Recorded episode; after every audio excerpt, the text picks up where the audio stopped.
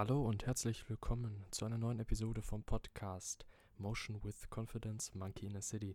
Ich freue mich sehr, dass du eingeschaltet hast und fangen wir auch direkt an. Das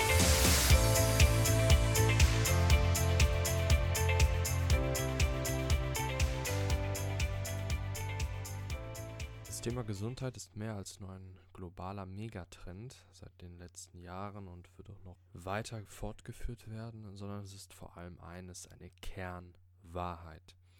Es ist ein Bereich, der im Grunde das Zentrum unserer Existenz ausmacht, weil sie ist vielleicht nicht alles, aber wenn wir sie nicht haben, ist alles nichts. Von daher auch wenn das hier an sich jetzt kein Gesundheitspodcast im herkömmlichen Sinne ist, vielleicht vom psychischen Sinne, es ist dennoch ein sehr wichtiges Anliegen von mir, dieses Thema mal kurz anzusprechen in einer Podcast-Episode, speziell in Bezug zur letzten Episode, nämlich als es um die Themen Presence und Purpose ging, also dass die perfekte Mischung im Grunde zu leben ist zwischen Präsenz im Moment ist und diesen Moment, dieses Leben im Jetzt auszurichten auf ein Purpose, wobei man das Purpose in der Vergangenheit beziehungsweise immer wieder auch aktualisiert und schaut, okay, welche Werte, welche Stärke, welche Ziele, welche Talente habe ich, wohnen in mir und wie kann ich meine Präsenz dann darauf ausrichten, dass sich diese auch dann in einer bestmöglichen Art meiner Umwelt zeigen kann. Und Health ist ein ganz wichtiger Aspekt in dem Kontext, weil, um überhaupt im Moment präsent zu sein, um die völlige Spannbreite und das gesamte Spektrum der Realität wahrnehmen zu können, also wirklich zu sehen, zu schmecken, zu hören, zu fühlen und zu riechen und das auch dann gerne zu tun, brauche ich Gesundheit. Dasselbe auch für Purpose. Ich kann es vielleicht entwickeln, ich kann einen Sinn oder beziehungsweise Ziele für mich entwickeln und definieren. Aber wenn ich krank bin, kann ich sie nicht wirklich umsetzen. Und das macht schon allein die Zielentwicklung deutlich schwieriger und auch weitaus demotivierender. Und dann stellt sich natürlich ganz schnell die Frage, was ist denn überhaupt Health? Was ist Gesundheit? Woraus setzt sie sich zusammen? Und da bin ich mit Sicherheit nicht der Einzige, beziehungsweise hatte ich das irgendwo mal gesehen, ein bisschen abgeändert, wie auch immer. Jedoch würde ich sagen, oder was ich jetzt vorstelle, ist eine sogenannte Triade. Und zwar diese besteht aus, wie der Name schon impliziert, drei Begriffen, drei Bereichen. Und zwar Ernährung, links unten, Bewegung, rechts unten und die Psyche an der Spitze. Das ist keine Hierarchie, also nicht eines ist besser als das andere, sondern dass Psyche an der Spitze ist, soll verdeutlichen, dass sie sozusagen die stärksten Wechselwirkungen hat, auch zu den anderen beiden. Und das so ein bisschen zusammenhält. Auf der Ernährungsseite geht es darum, einmal, was ich esse, aber auch, wie ich esse. Hierbei geht es darum, ohne Ablenkung und sich nur auf sein Essen zu fokussieren und es aufzunehmen und auch wertzuschätzen, sowie klare Zeiten auszumachen. Also wann ich esse, welchen Zeiten genau und auch hier zwischendurch mal gewisse Fastenzeiten einbaue.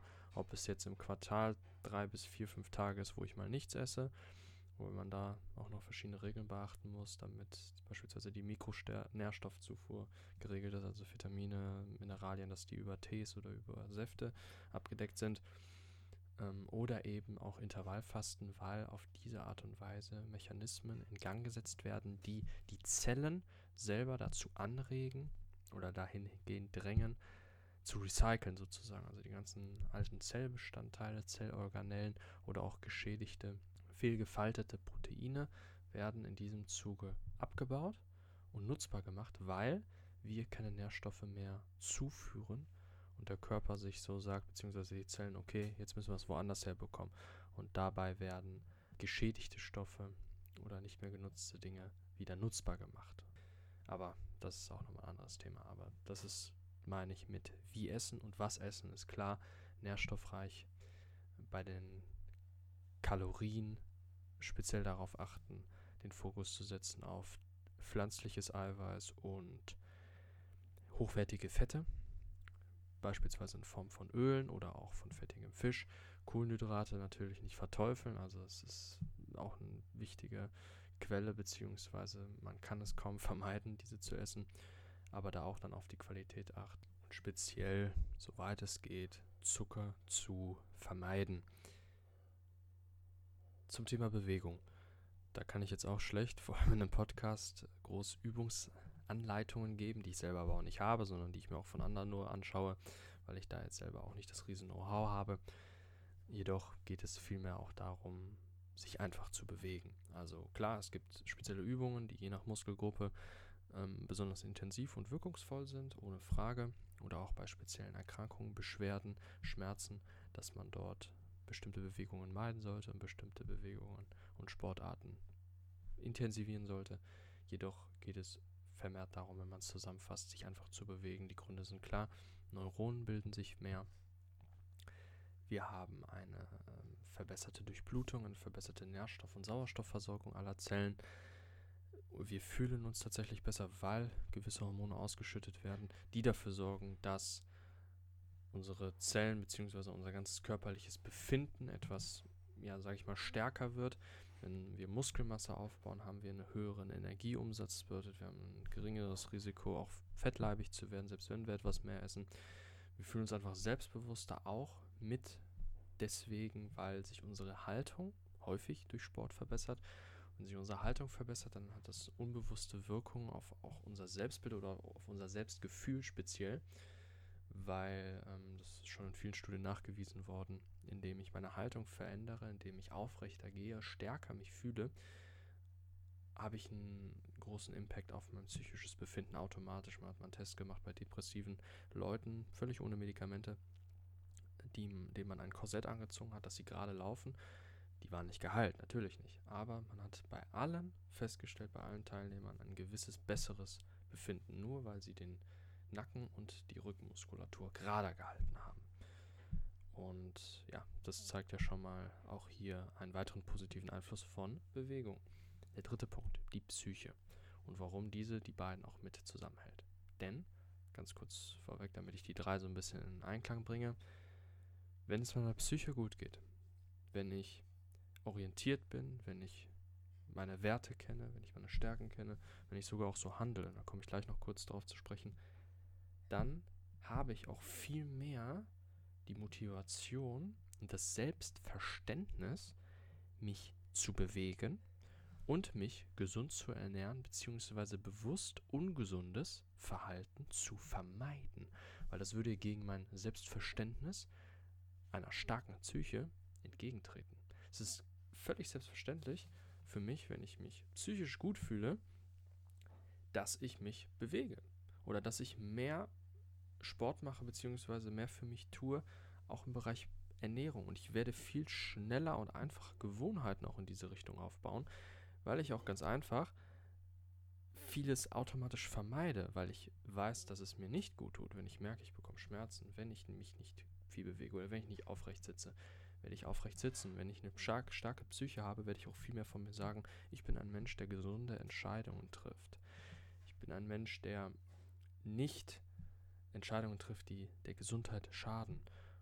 Und wenn das meine Identität ist und das meine Glaubensüberzeugung, sozusagen mein Lebensskript ist, wo drin steht, oder auch mein Lebensalgorithmus, sozusagen, was meine Entscheidungen lenkt, also ich bin so und so gestrickt, ich bin eine fitte Person, ich bin eine gesunde Person, dann werden die Entscheidungen, die auf einer etwas höheren oberflächlichen Ebene ja sind, auch unbewusst eher richtig in diese Richtung Gesundheit gehen.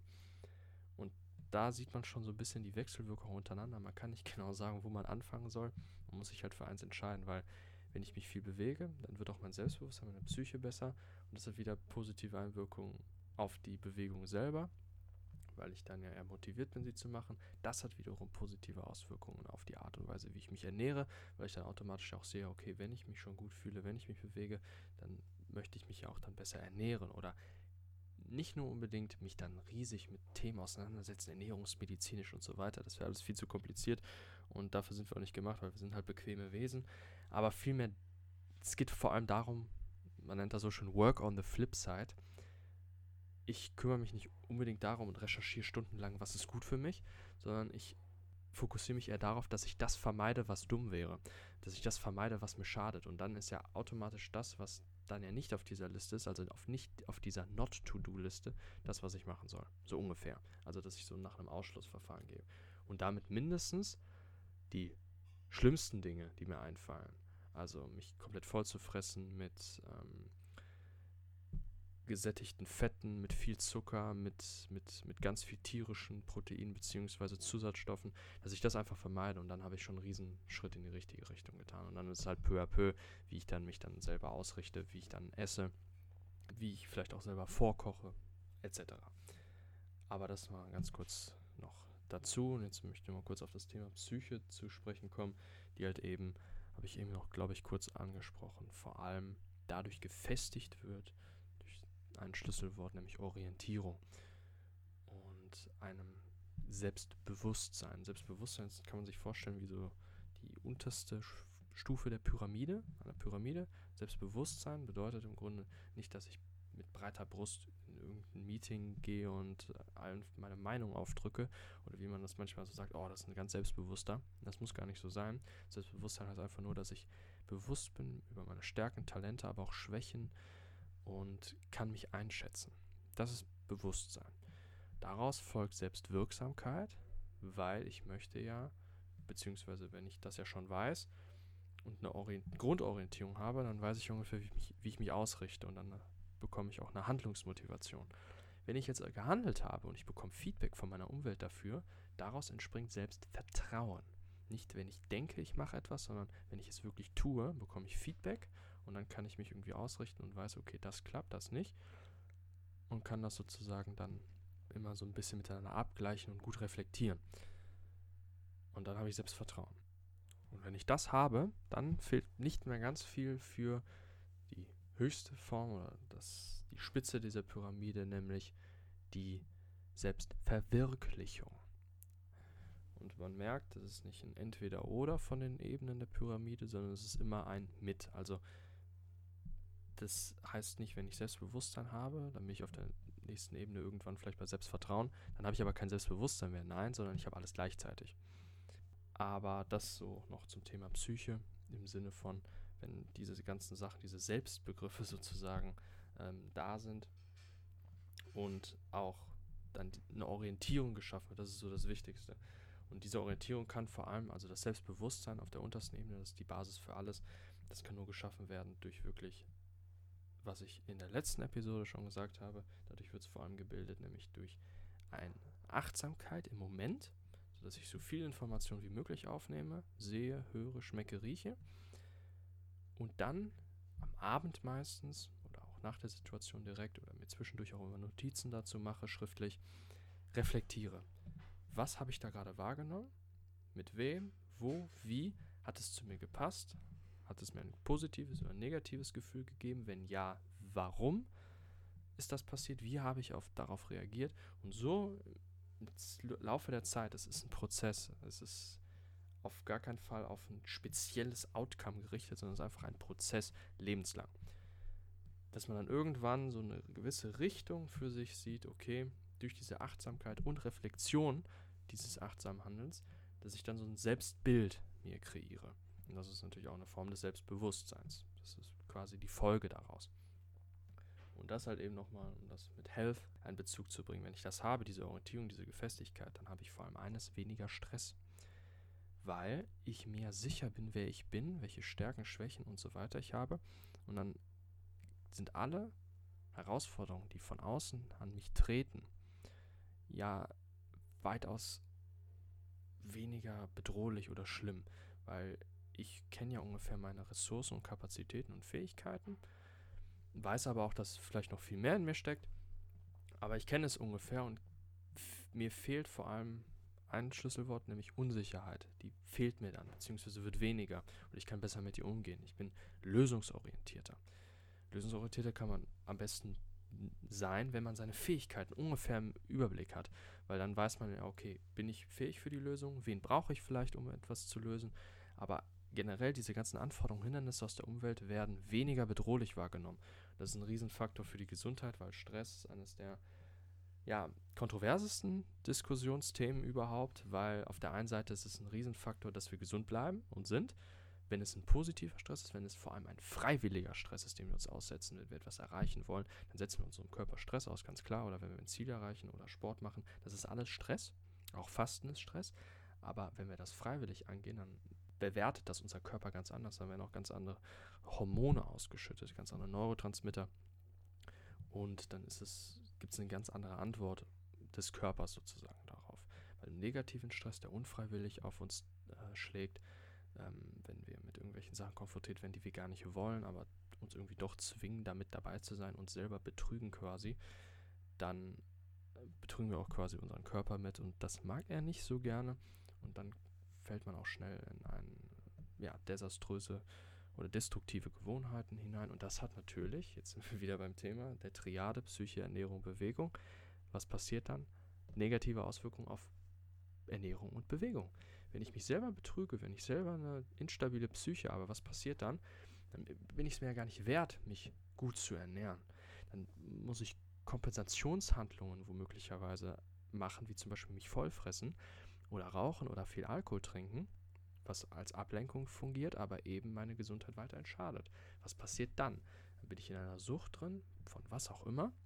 Dann werde ich mich auch weniger bewegen, weil ich mir noch weniger wert bin. Das hat wiederum Auswirkungen auf die Psyche. Vielleicht wird dann meine Haltung schlechter, meine Muskeln werden weniger. Ich, mein Selbstbild wird immer schlechter, weil ich auch gar kein Selbstbild erst aufbauen kann, weil mir die Motivation fehlt. Also man sieht diese riesen Wechselwirkungen. Es ist unglaublich.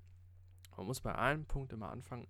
Ich würde, bin eher ähm, auf dem Part Psyche, wenn man damit anfängt, weil das hat ja fundamentelle Auswirkungen auf alles, klar. Aber auch vielleicht, wo es leichter ist anzufangen, ist erstmal Bewegung und Ernährung, weil man, beziehungsweise man nimmt sich dann einen von den beiden raus, weil wenn man einfach anfängt, Sport zu machen, irgendwas, dann kann es vielleicht auch sein, dass es dann erst positive Auswirkungen, kleine Funken auf die Psyche überspringen und es dann immer besser wird möchte jetzt gar nicht mehr so lange reden und wünsche dir einen schönen Tag noch und hoffe, dass dir diese Folge zum Thema Gesundheit einen kleinen Wert bringen konnte. Klasse, wenn du bis hierhin beim Podcast dabei warst. Ich möchte noch ganz kurz eine Information geben und zwar auf www.motion-confidence.com findest du auch noch in meinem Blog die meisten Podcast-Folgen verschriftlicht sowie Shirts und Hoodies mit Designs, die genau zu dem Thema im Podcast passen. Philosophisch, psychologisch, bisschen gesellschaftskritisch manchmal. Einfach lasse ich da meiner Kreativität so ein bisschen freien Lauf. Und ich würde mich einfach freuen, wenn du da mal vorbeischaust. Und sonst immer gerne auch Feedback dalassen äh, unter meiner Mail info at motion-confidence.com oder auch auf motion-confidence auf Instagram kannst du mir jederzeit schreiben. Freue ich mich über jedes Feedback und wünsche dir sonst noch, wie gesagt, einen schönen Tag.